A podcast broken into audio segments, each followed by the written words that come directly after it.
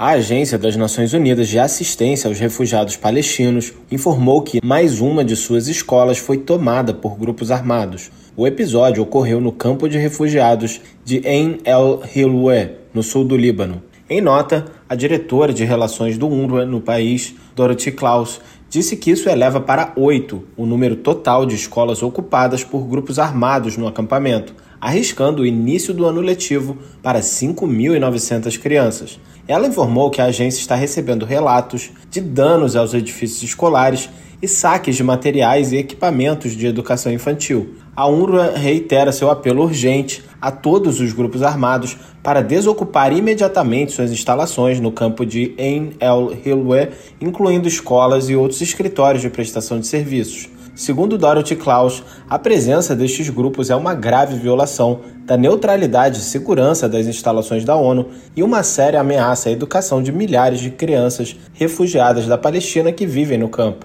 A agência continua empenhada em prestar assistência no local, incluindo saúde, coleta de resíduos sólidos e serviços de socorro sempre que possível.